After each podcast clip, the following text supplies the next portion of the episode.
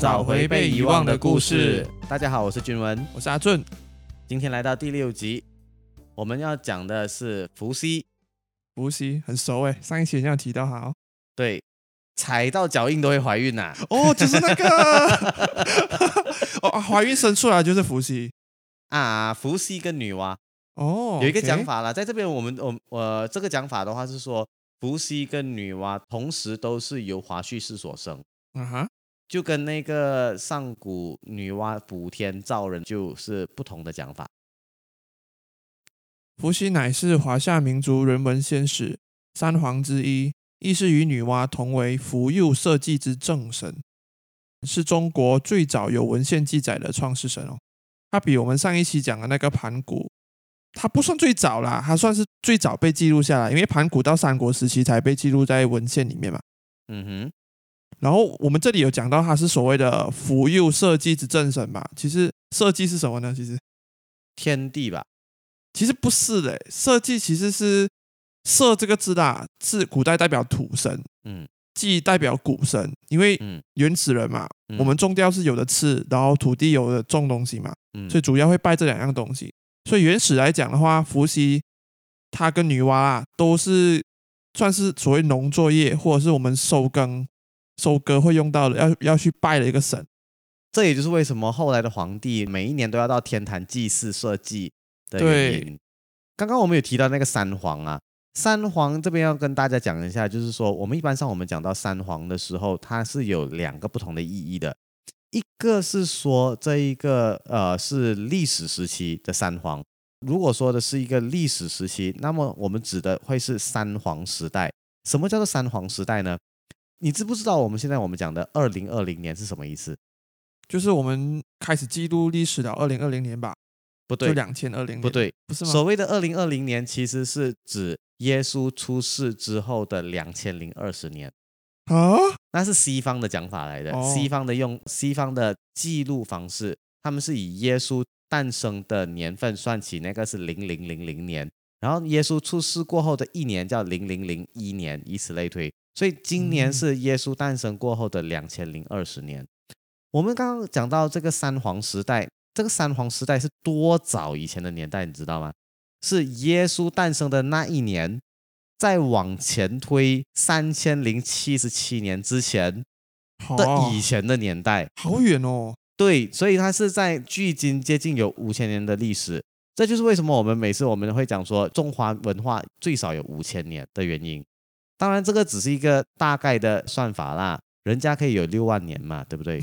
我们三我五千年没什么。没有太阳月亮，我们懂六万年了。对对对对对，我们五五千年没什么大不了的，人家六万年。另外一个三皇的讲法是说，这个三皇指的是人物。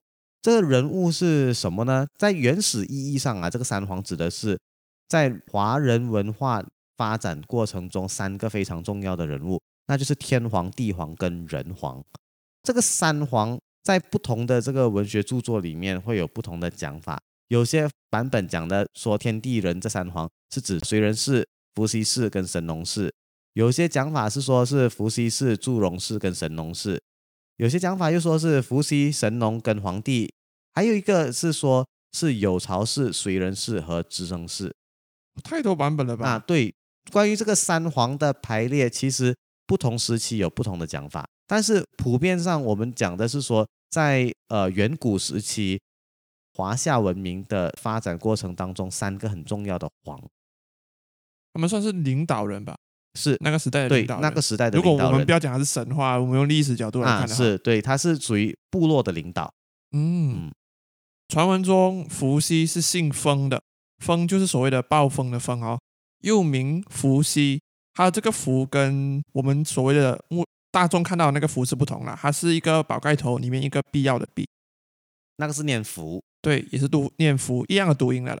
呃，有叫“刨西”的“刨”嘞，就是一个“广”字头里面有一个“包”，“广”字里面有一个“包”字，念“刨”。除此之外，有叫“包西”，那个“包”就是所谓我们吃的豆沙包的“包”。嗯，还有“福戏”，“福”嘞就是埋伏的“伏”啦，“戏”就是演戏的“戏”。哦，对，也可以叫“西黄”或叫“黄溪”。哦，所以他的称呼有很多种方法，古书里面记载有多很多种方法来记载他。应该讲是读音很相近啦，嗯，因为以前的假借字很多，对，嗯。史记中称伏羲在后世与太昊、青帝等诸神合并，在后世被朝廷官方称为太昊伏羲氏，亦有青帝、太昊伏羲乃是东方上帝的一个说法。就不要牵强附会的说那是东方的上帝哦，此上帝非彼上帝哦。，对，嗯。讲到这个姓氏的东西，我们要先明白，古代的姓跟氏是分开来的。嗯哼，姓其实是代表氏族的血统，起源于我们最早最早我们上一期有讲到的那个女娲的母系社会，嗯。称为族姓，是为了区分血缘，防止血缘婚配而发明的一个相氏识别标志。嗯而氏呢，是古代贵族的标志，他们用在于比如说宗族系统的一个称号。古代时候，部落的大团体啊，会慢慢裂变成所谓的若干小团体。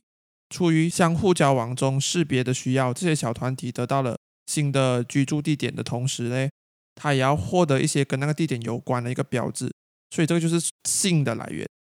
所以蛮多人相信风是中国第一个姓氏，那个时候没有社团注册局，所以他们就只能够就是说我们全部八嘎好在一起，然后我们就是一个党。差不多就是像我们以前看看戏的时候，人家同个姓的很喜欢住在一个大大间的屋屋子里面的，嗯，而且他们有些地方他们是干脆就是以他们住在什么地方就以那个地方为姓。对，嗯，所以风的来源大概就是这样子吧，你其他地方就是封。他以风作为他的象征。对直到先秦时期的时候啦，女子会称姓，男子会称氏。就我们女子女子介绍自己的时候会用姓来介绍自己，而嗯男子的话他们会用氏来介绍自己。嗯嗯，氏比嗯较像是就我做官啊，有官职，或者是我达到一个是一个地位了，社会地位了，我得到了一个类似封号这样的东西。啊，是根据你的这一个社会地位，对还有你的这一个呃官位来去决定的。差不多。直到秦始皇统一中国过后啦，姓氏便开始合二为一了咯。我们现在都没有用氏了啊。嗯，我们总已经综合起来叫姓氏。传闻中呢，伏羲他是燧人氏的儿子啦，他生于陈纪，定都在陈地，呃，所处时代约为旧石器时代的中晚期。他是中国古籍中记载的最早的王，是中国医药鼻祖之一。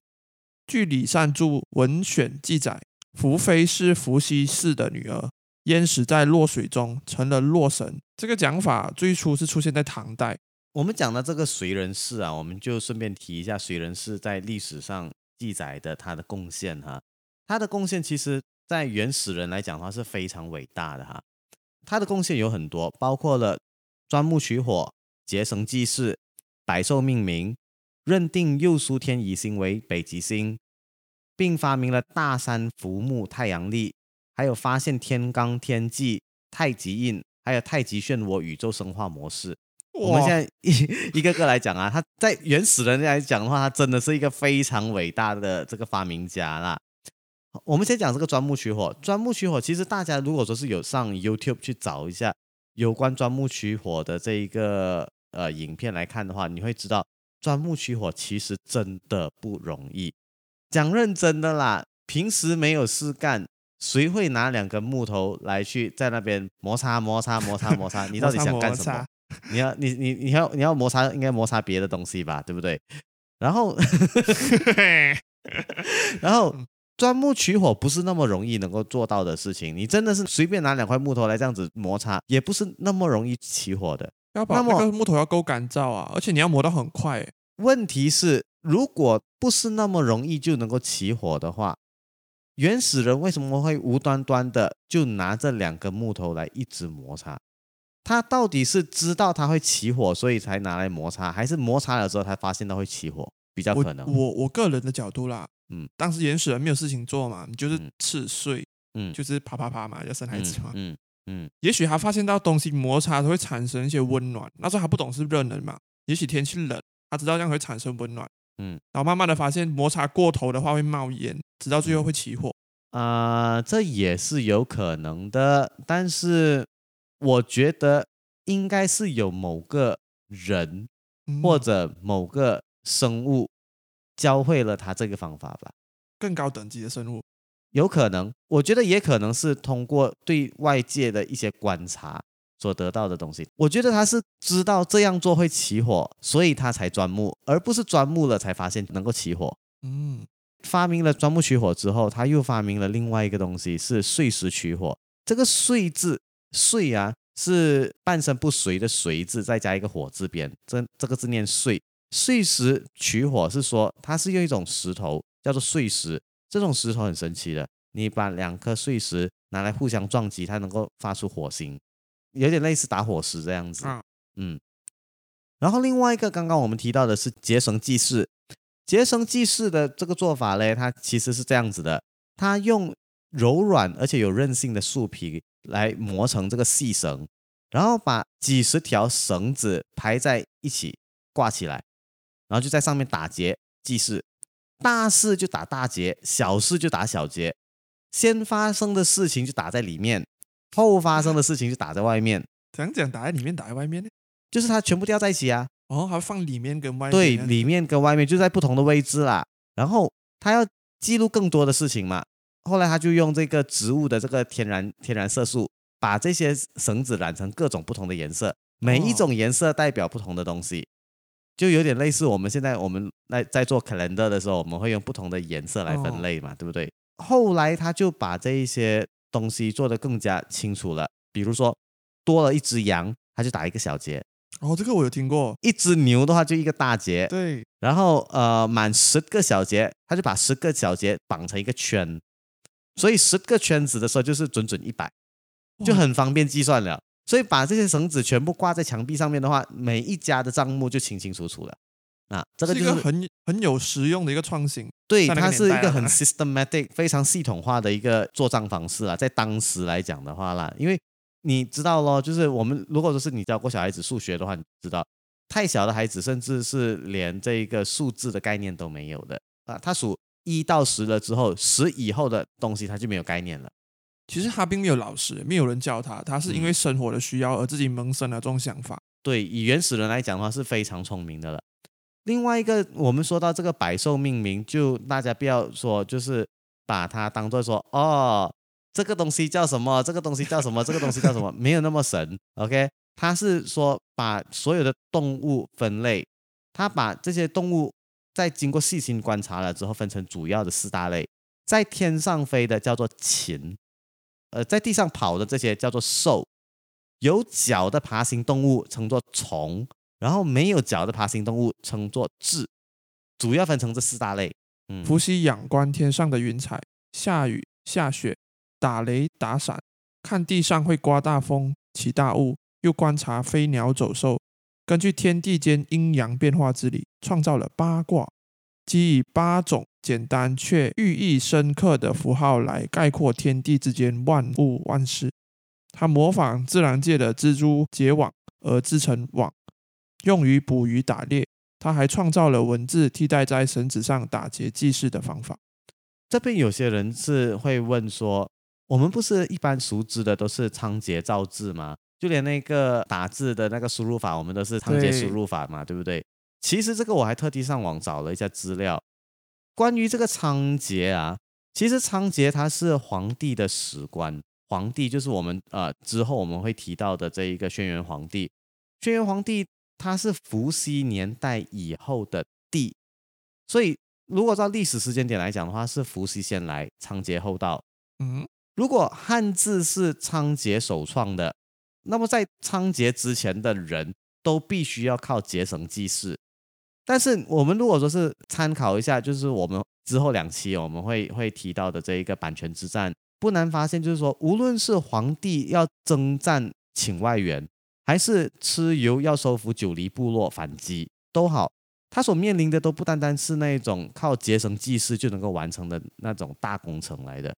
所以仓颉造字之前，一定是已经有一些文字符号已经存在了的。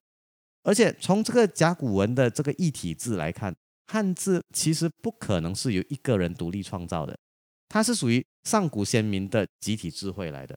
其实我有看到一个版本啊，它是、算是童话故事这样子啦。他把仓颉跟伏羲是弄在同个年代的，但是伏羲先做了一批第一批字啊，他们是农耕民族嘛，嗯就会有养牛养羊啊，这些东西其实这些羊啊、牛啊这些字眼啊，伏羲已经创造好了，嗯只是他创造一开始的第一批字眼不够用，嗯，然后这个家伙嘞，他才去创造更多。对这个讲法比较嗯比较实际。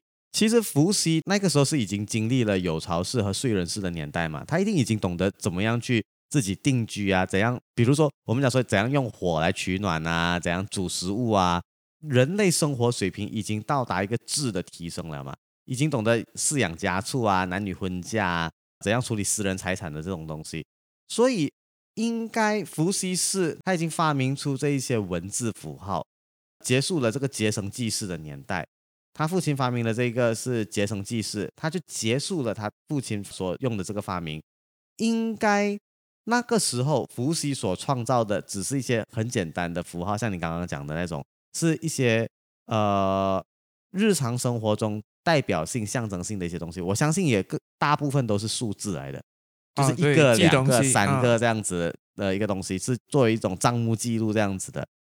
应该是到了皇帝轩辕皇帝扫荡中原了之后，然后才命令这个仓颉整理改进各部落的这些文字符号，统一出来，所以才会有这一个系统化的汉字。简单讲就是说，啊仓颉他是呃做了一个收集、整理和分门别类的工作，所以尽管不是他发明的，汉字不是他发明的，但是他肯定是人类的汉字发明史上一个重要的里程碑。没有错，他的功劳其实很大。嗯除此之外，伏羲也定制了人类的嫁娶制度，实行男女对偶制，用鹿皮为聘礼，并以所养的动物为姓，或以植物居所官职为姓，以防止乱婚和近亲结婚，使中华姓氏自此起源，绵延至今。从历代的典籍的记载来看，主要呢，伏羲有几个贡献哦。第一个是他创造了八卦咯，他开启了中华民族的文化之源。伏羲的八卦中蕴含了天人协和的整体性、直观性的思考方式和辩证思维，是中华文化的原点。除此之外，他也教人民怎样去织网来捕鱼啊、捕野兽，这也是家禽的由来。他也变革了婚姻习俗，倡导男聘女嫁的婚俗礼节，使血缘婚改为族外婚，结束了长期以来子女只知其母不知其父的原始群婚状态。对，这个原始群婚状态，在我们上一期的时候我们有提过了嘛，对不对？没有错。嗯，同时呢，他也发明了两个很有趣的乐器，一个叫陶埙，一个叫琴瑟，不是所谓的那个琴瑟哦。啊，这个嗯琴我们呃就是钢琴的琴啦，对它瑟是指两个王字下面一个必须的必字，这两个乐器其实都蛮有趣的，在网上都找得到他们的图片了。嗯嗯，他算是在当就那个古代的时候创作了乐曲跟歌谣，将音乐带入人们的生活里。嗯最后，他还有一个贡献啊，他将统治的地域分而治之，而且有去任命官员进行社会管理，为后代治理社会提供了一个借鉴。所以现在的人学 MBA 的话，是不是应该就要拜伏羲呢？诶，如果是你要，他太古老了，也许已经不管用了。哦，嗯，但是是他开创的嘛，他开始所谓的 management 法医学就要拜 management 这个宋词，啊，也是他开创的，没有错。对，嗯。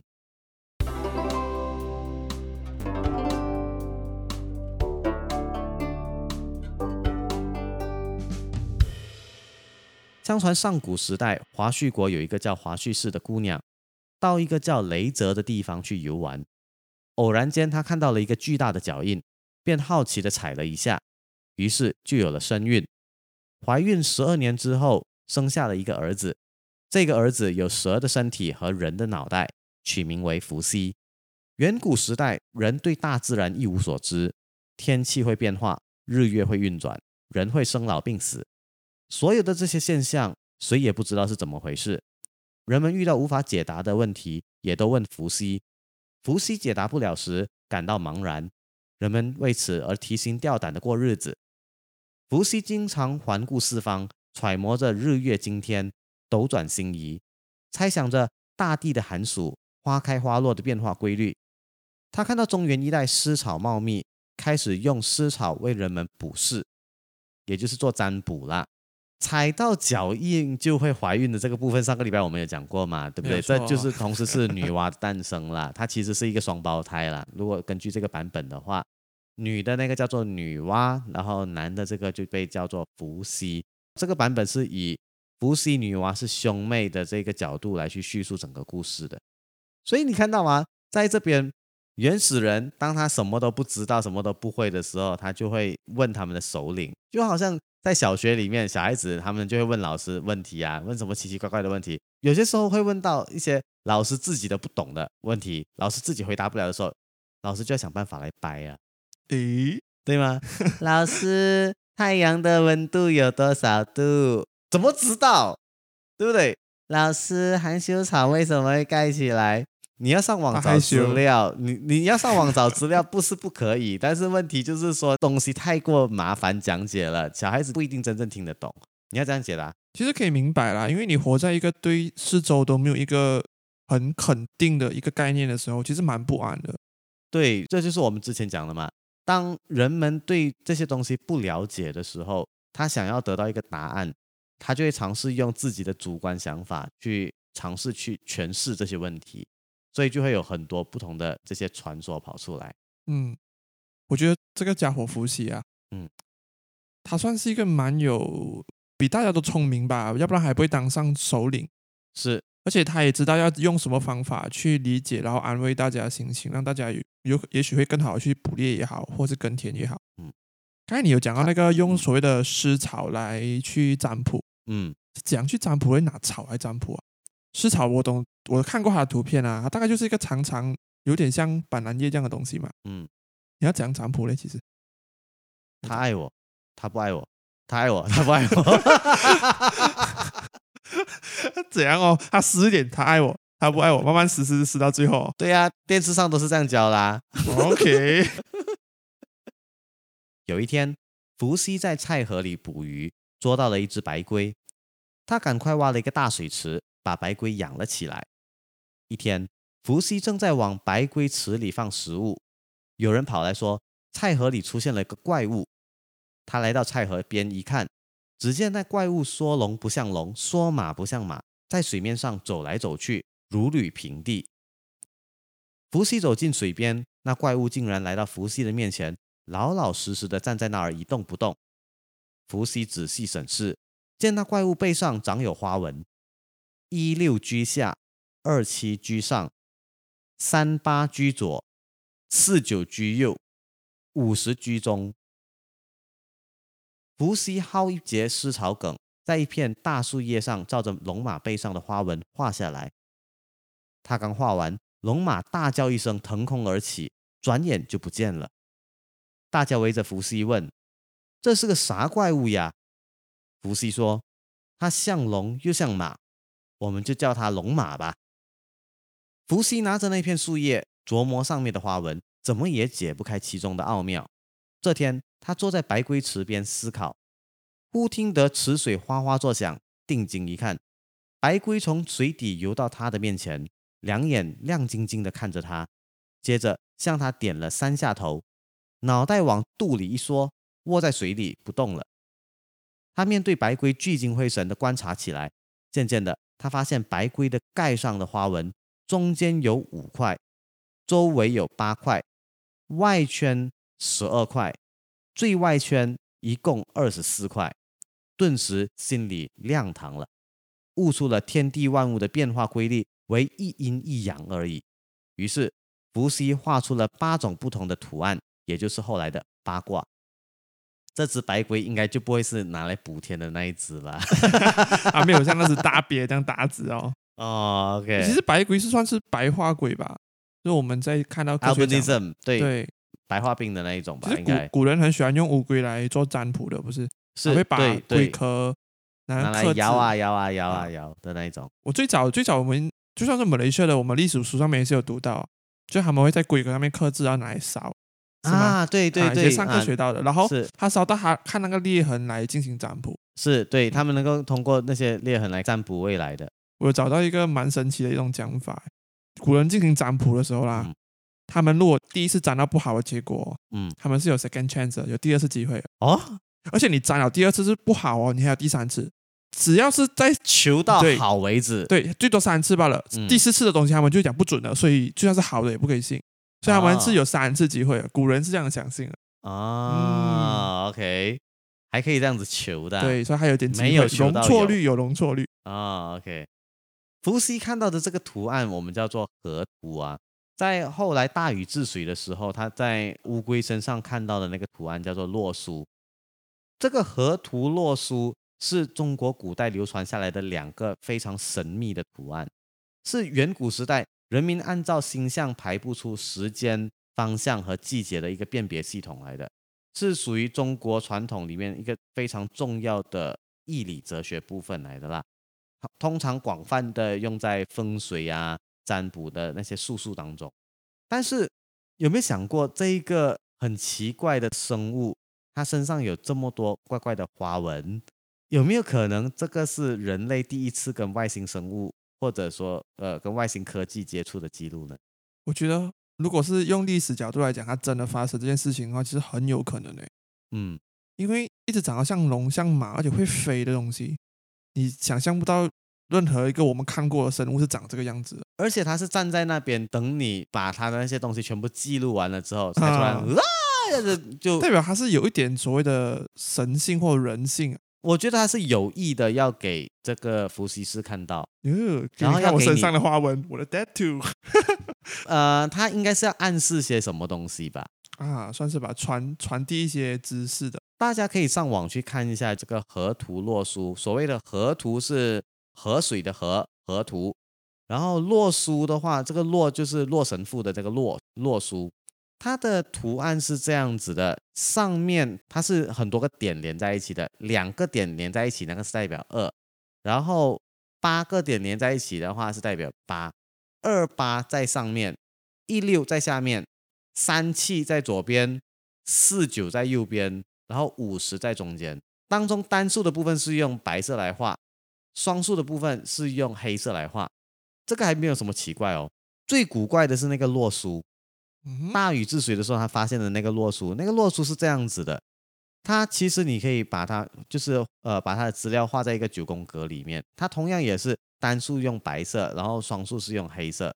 它是这样子的，你画你如果说是呃听众们现在手上有笔和纸的话，你可以自己尝试画一个，就是你画一个井字，一个大大一点的井字，然后这个就是一个九九宫嘛。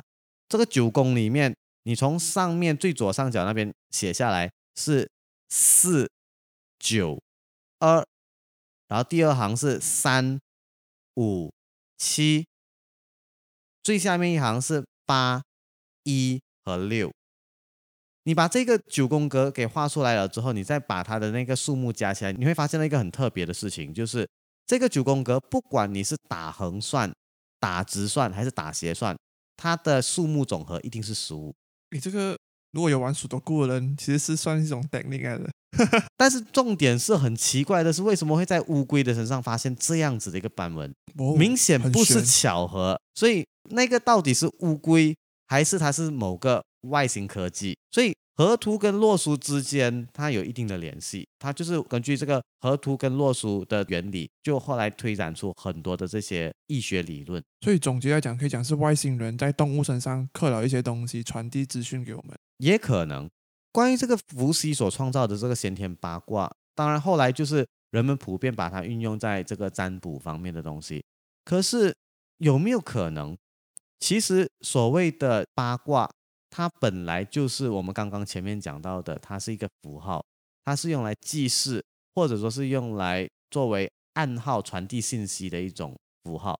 因为在这个八卦里面，它其实八卦也不难画的啊，你就是简单的画一条直线，那个就叫做阳。如果你把这个直线中间断断掉它的话，那个我们叫做阴，那个叫做那个一条线，每一条线我们叫做爻，每满三个爻，那个叫做一个卦。然后每个卦它有自己所象征的东西，每个卦有自己的名字，好像三条直线我们叫做乾乾卦，然后三条虚线的话，我们就叫叫做坤卦。这个我懂诶，乾嗯以前是代表天嘛，对它，是在八卦中的先天八卦中的十二点钟，是，然后六点钟就是坤，它代表地。对其实蛮有一个意境的，就上面是天，下面是地。对，他是说天在上，地在下嘛。它除了天地之外，它象征的东西还很多，就包括沼泽啊、火啊、雷呀、风啊、水啊、山啊之类的。它代表的这个含义是非常深的。有没有可能，它就是原始人在打猎的时候，他在一个地方，他就刻上这一个水的符号，就告诉后面的人说：“哦，前面有水源。”其实很好用诶，这样讲哦对？吗？有有没有可能就是说，当他去到一个地方的时候，他知道说前面有座山，如果说是能够的话，就在这边休息，在这边过夜就好了。明天要登山，所以他就在某棵树上，或者在地上，或者在石头上，就用硬的东西刻上了山的符号，给人家知道前面有座山，对吗？这样，如果说是用来记录事情的话，因为这个八卦，它除了用来代表自然界的东西之外，它还可以代表很多东西，包括就是人的性情、脾气啊、家族关系啊、动物啊、身体的部位啊、器官啊、方位啊这些东西，它都能够记录。诶，它其实代表的含义非常多。比如我们讲说，呃，刚刚提到的这个三条直线的这个乾卦，在性情来讲的话，人物性情的话，它讲的是一种敏捷、健康的这种心情。然后家族关系里面，它代表的是纯阳，是父亲，家里最大的男人。它会让我想要塔罗牌，因为塔罗牌不同的卡片啊，嗯，它的意思在不同的它有不同的代表含义。如果在如果你是问的啊符号，如果你问的是所谓的感情关系，它代表一个东西；如果问家庭关系，代表一个东西。是是是他问你的事业，还要代表事业另外的东西。健康也。对对对，类似这样嗯子。所以乾卦的话，它其他的这些含义，包括说动物的话，就代表马，三条直线代表马，然后身体部位的话，就是代表头，因为头是人的身体里面最高的位置嘛，就是天呐、所以它哦是头。然后器官来讲的话，就代表脑。方位来讲的话，这个乾卦代表的是南方。根据先天八卦的话，是代表南方。我看它纯阳，三条线都是阳。对对，所以伏羲的这个八卦，我觉得也有可能，它单纯的就是一个记录事件或者说是记录信息的一个符号系统。其实八卦就很神奇啊，它我们现在所看到的八卦中间就是有一个阴阳嘛，就是那个那个太极，那个太极嘛，我们叫太阴阳极，太极嘛。但是太极不是伏羲发明的，哦，所以那个时候是没有的，伏羲的年代是没有太极图的，太极图是哦后来的事情，因为我们现在看到主要是有一阴一阳，一阴一阳嘛对，阴阳嗯就生两仪嘛，两仪生四象嘛，四象嗯生八卦嘛。嗯，是对。据说有一个勇士在一个雷雨天里捉住了雷公，抓到了雷公的第二天，他就让他的一对小儿女看守着装雷公的铁笼，自己到市集上去买些香料回来。临走之时，他嘱咐两个孩子说：“记住啊，千万不能给他水喝。”勇士走了之后，雷公便在笼子里呻吟不止，装出一副十分痛苦的样子。两个孩子就问他：“你为什么呻吟不止呢？”雷公说：“我有些口渴，给我一碗水喝好吗？”两个孩子中，男孩年龄大一些，他记住了父亲的嘱咐，于是对雷公说：“爹爹临走之时说不能给你水喝，你呻吟也没用。”雷公再次恳求说：“一碗水不行，那给我一小杯水吧，我实在是口渴的很啊。”男孩仍然拒绝了雷公的恳求，说：“不行，让爹爹知道了会骂的。”雷公仍然固执的哀求：“如果一小杯也不行的话，那就把灶上刷锅的刷把拿来，洒几滴水给我吧，我都快渴死了。”说完便闭上了眼睛，张开嘴巴，在哪里等着。哇，雷公哎，嗯，我觉得这个这个勇士啊，嗯，他已经神奇宝贝大师来了。为什么呢因为金银版里面不是有一只神兽叫雷公哎？OK，,，OK，要不然他怎样抓到他？嗯，我比较好奇的是，他被抓到的话，应该是因为玛啊玛纳用完了啦。哦对哦，对，玛纳用完他才会被抓嘛，嗯对不对？不然他可以司法逃走啊。然后很明显的就是说，他是需要用水来补玛纳，诶，对吗？我觉得他用水来做能量啊，可以 recharge 他 power。是他需要水来补玛纳。但是这边有一个问题，就是说他抓雷公来做什么？难道是要为人类带来电流供应？这样人哦类的科技会直接进入奇异点来跨越一个千年的大跃进，他找到一个哈利是发电机耶，对，免费的发电发电机，对，我们就直接可以进入电脑时代了，你知道吗？更早进入电脑时代，我们这个时候还要去烦这个 WiFi 的问题，讨厌，对吗？呀，有有了电，其实工业上面会很快进步啊。对对对。说到这个女娲的部分哦，我们上个星期就有提到嘛，女团女娲团土造人的故事。今天我们提的这一个故事呢，我们在这边讲的这个版本，它是根据另一篇文章，它是一篇论文。这篇这篇论文的名字叫做《沙坪坝出土之石棺画像研究》。我们今天的这个故事是根据这一篇论文里面记载的中国西南苗族和瑶族之间有关伏羲和女娲的传说。这个故事跟我们上个星期讲的就有一点不同。这边的传说，女娲和伏羲就不再是华胥氏所生的了，也不再有神性，而是一对普普通通的人类小兄妹。年纪小一些的女孩看见雷公这样痛苦，那种少女的善良和仁爱之心就自然的流露了出来，心想雷公被关在笼子一天一夜了，想喝点水都得不到，实在是可怜呐、于是就对哥哥说：“我们就给他几滴水吧，他被关在笼子里还能跑吗？”妹妹这样一说，做哥哥的也就心动了，心想给他几滴水，或许不会有什么问题的，也就同意了。兄妹两个就到灶间拿来了刷把，蘸了几滴水，洒在雷公的口中。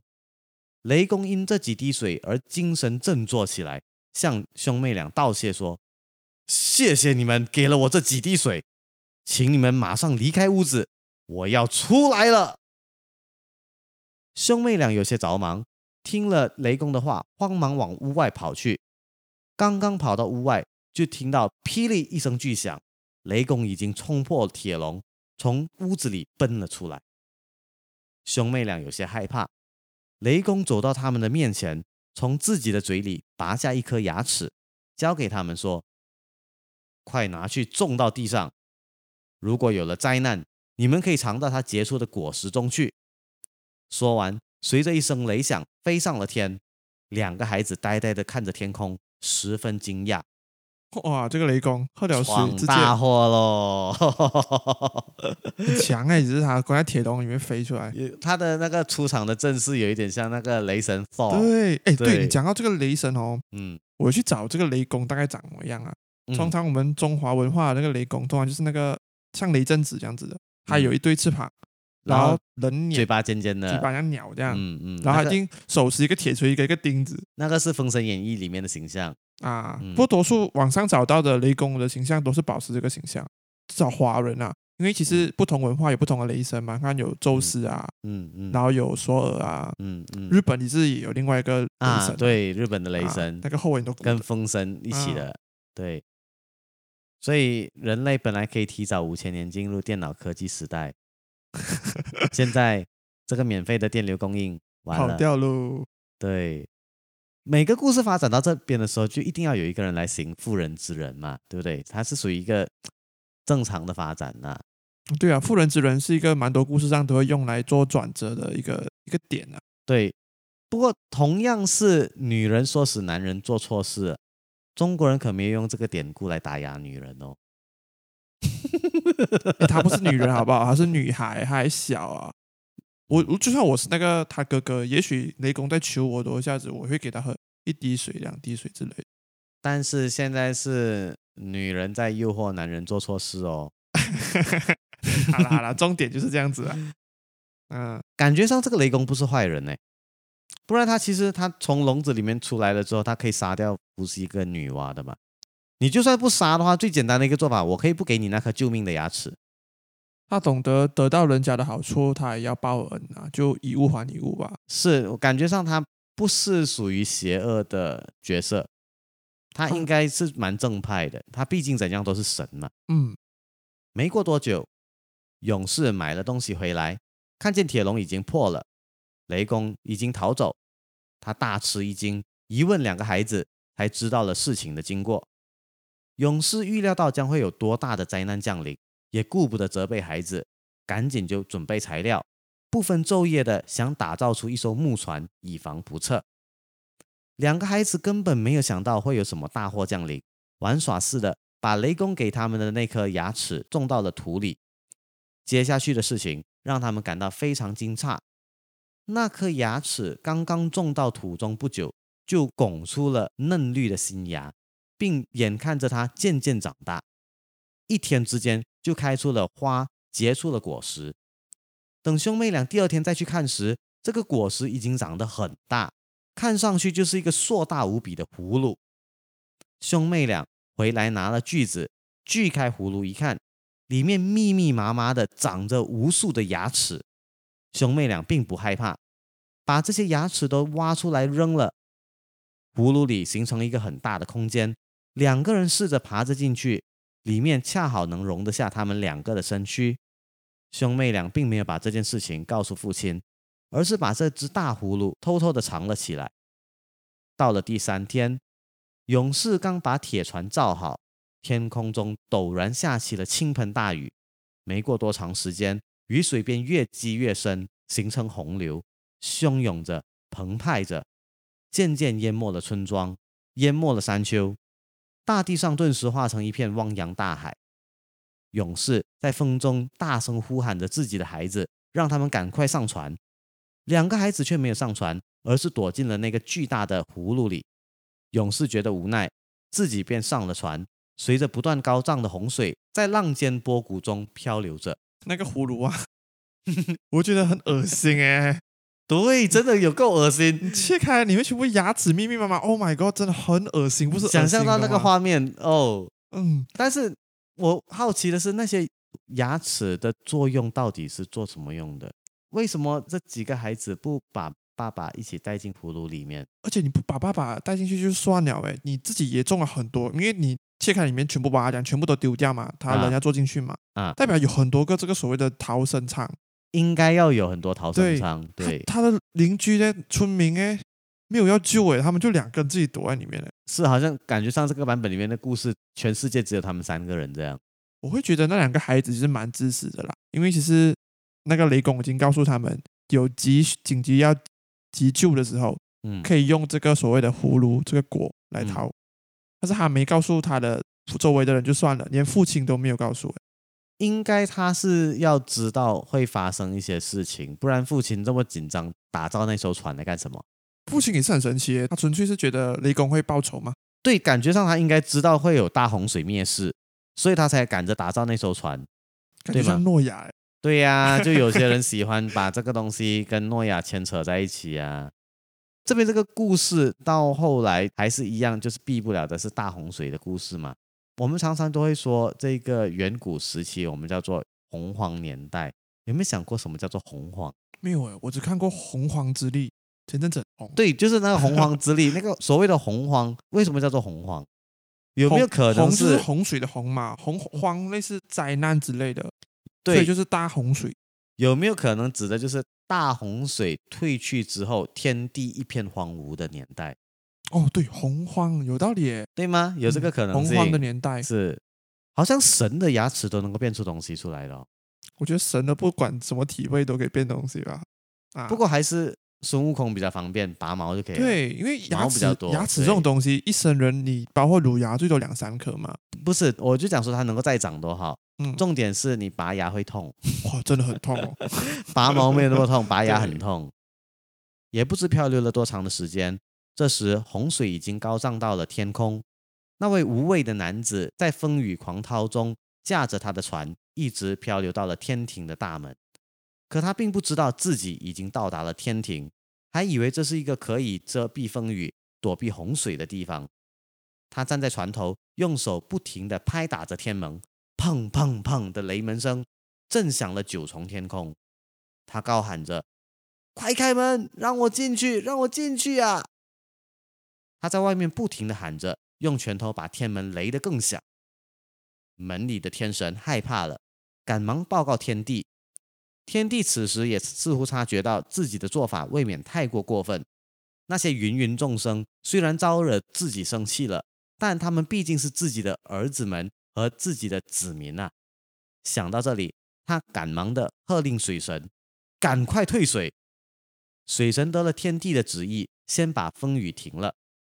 风雨一停下来，洪水也就不再往上涨了。这洪水来的凶猛，退的也迅疾，眨眼之间哗然退落，大地上竟然连一片积水也没有了。当洪水退落的时候，那位男子的木船由于洪水退落的异常迅速，也就从天庭的大门外一下子跌落下来，碰击在地面上，摔得粉身碎骨。我觉得这个这一幕有点像小时候看的卡通片，懂吗？那个洪水突然间不见掉，然后他的那个那个勇士哗哗哗哗哗哗哗，哎，在空中有可能会停滞一个五秒钟，我就啊，然后他掉下去他他要先看一下下面，哦他他没有往下看就不会掉下去。当他看了下面的时候，哦哇，啊才掉下去。然后可能某些版本里面，他在掉下去之前还要手要招招一下，拜拜拜拜。我根本就觉得，其实啦，天庭根本就是发现了这个大洪水的发动没有根据 SOP，然后现在有人来投诉了，所以赶快喊停。对哦，为什么那些神要怕他一个凡人来敲天门呢？对呀、就是有人来投诉了，他你的东西没有根据 SOP，你治水也好，你下洪水都好，你一定有它的 procedure 的，哦，对吗？？一定有 standard of 没有啦，procedure 的。他没有提前通知啦。对，然后这边有一个东西是这样子，水突然一退，勇士就跌死了，你觉得可能吗？物理上是不可能的，真的是不可能那个水突然间全部退下去，一下子让这个勇士跌死，我觉得可能性不大。现实生活中比较可能发生的是杀人灭口，对吗？哦没有啦，天界的高度又不是十四楼罢了，那个勇士又没有自己掐死自己嘛，对不所以对？就觉得这些神仙、这些官僚，啊，他对，们为了息事宁人，他们就用司法把这个勇士干掉。嗯，可能的，对不对啊？然后就说这个勇士是自己掐死自己的啊哎，呦，而那两个躲在葫芦里的兄妹，在洪水中一直漂流，洪水退落的时候也跟着跌下地来。但葫芦是有弹性的，所以当它落在地上的时候，却只不过是弹跳了几下之后，安然无恙的在大地上停了下来。兄妹俩从葫芦里爬了出来，看上去他们精神很好，也没有受到任何的损伤。他们从葫芦里一出来，就被眼前的景象给惊呆了。大地上一片狼藉，到处都是洪水淹没冲击过的痕迹，残垣断梁，衰草枯木。他们目光所及的地方，村落早已被冲荡得无影无踪，一个人影也看不见了。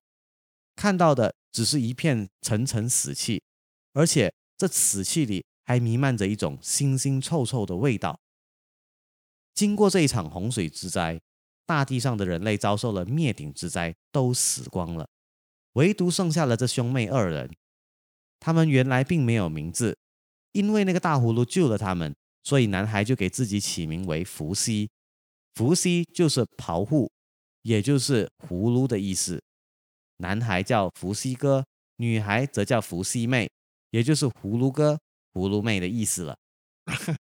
嗯，所以这个就跟上个星期我们说的有关联啦，就是伏羲跟女娲肯定是跟葫芦有非常大的关系的。有没有可能啊？那些被丢掉的牙齿本来就是用来重新种植动植物，还有重新造人的。我觉得这有点夸张啊，因为他是雷公的牙齿啊，他又不是什么创世神。那颗牙齿种出来的葫芦，能够在里面再生出无数的牙齿，所以能够生出牙齿的牙齿就很明显有很强的再生功能。他就只是证明了你要做假牙，你可以找雷公吧。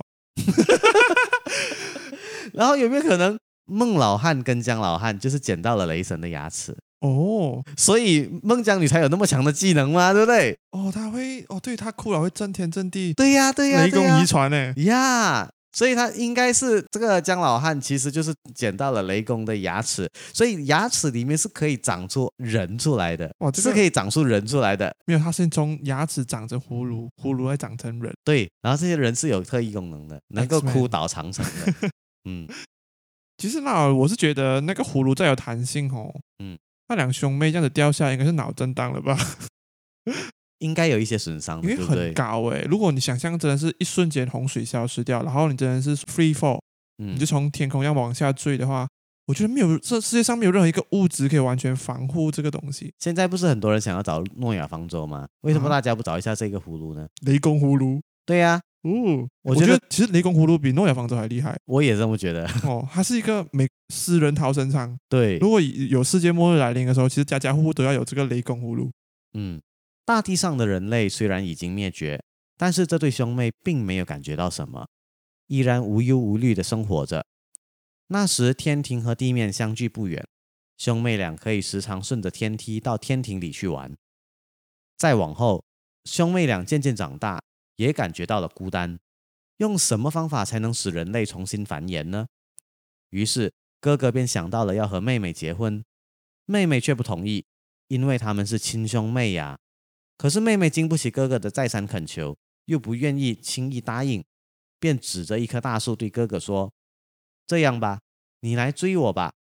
如果你能追到我，我就答应和你结婚。”于是哥哥和妹妹就围着那棵大树追逐起来，追了半天也没有追到。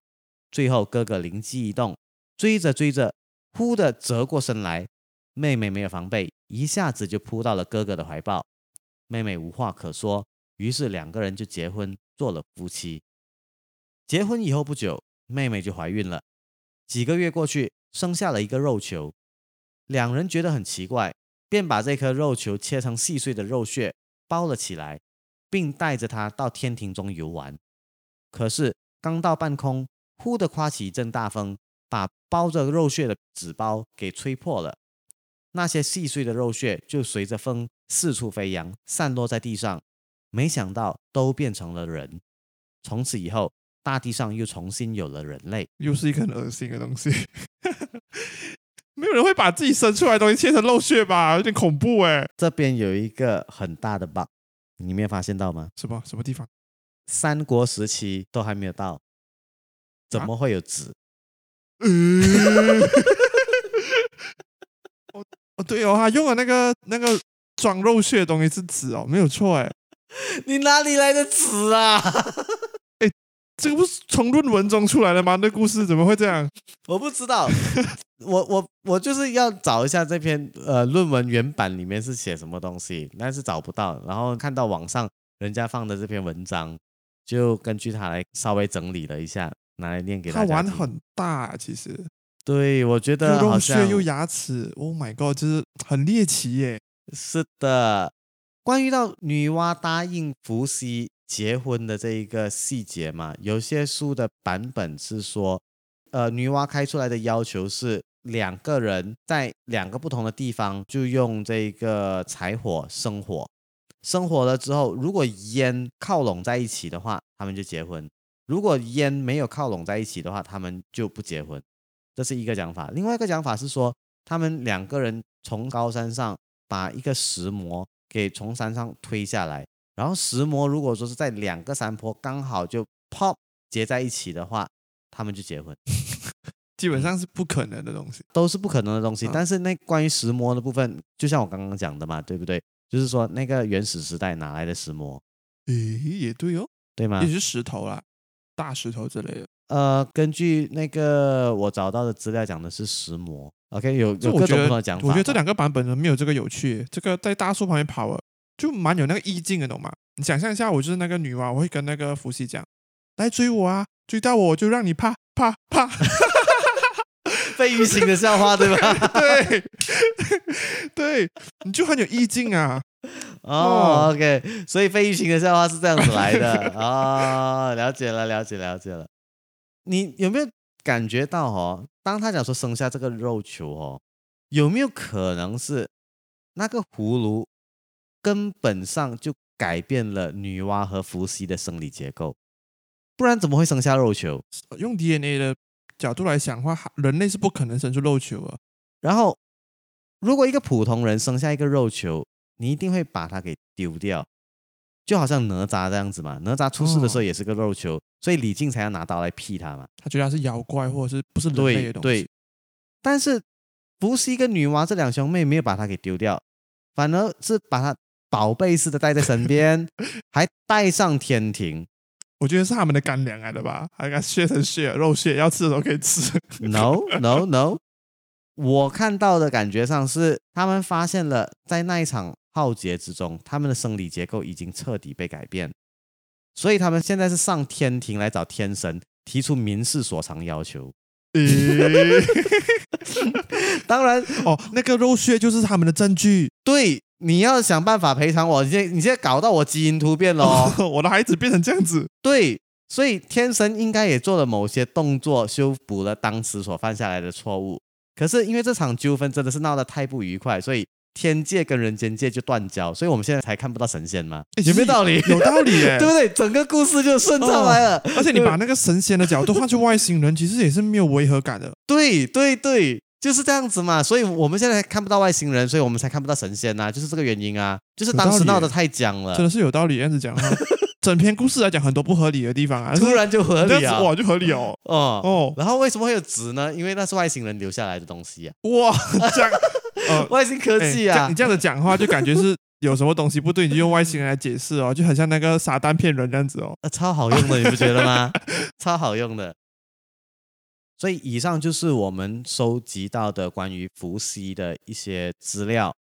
当然，这些远古时代的这些人物，很多时候传说跟历史都是掺杂在一起的，对，都是掺杂在一起的。版本也很多诶，其实是网上的版本。对，我们在收集资料的时候，我们也是尽可能的帮大家整理一下，哪一个地方如果有做的不好的话，就欢迎大家来指点。接下来我们要讲到的后面两期都会是大事记，都是史诗级的战争。我们常常讲说自己是炎黄子孙嘛，对不对？对，我们就是我们炎黄子孙。所谓的炎黄，就是指炎帝跟黄帝。炎帝跟黄帝是谁呢？然后这个炎帝跟黄帝之间到底发生了什么事情呢？他们之间的这场战争，我们叫做版权之战，不是那个版权，不是 copyright 的那个版权，是那是一个地方的名字叫版权。版权之战可以说是人类史上史诗级的一场大战。在那之后，在后一期我们又会讲到另一场也是跟这个版权之战相关的一场这个人神大战。这两场大战都是惊天地泣鬼神的哈，希望大家就是留守我们的物语课。好啦，喜欢我们的频道的话，各位可以到我们的面子书专业那里去留言，给我们知道一下你们的想法，然后你们想听什么样的故事、什么内容，给我们知道一下。也希望你们在不同的广播平台上，比如说 Anchor 啊、Spotify、Google Podcast 跟 Apple Podcast 上面给我们五星好评，也订阅我们哦。今天就暂时讲到这边，我是君文，我是阿俊，我们下期再见喽。拜拜拜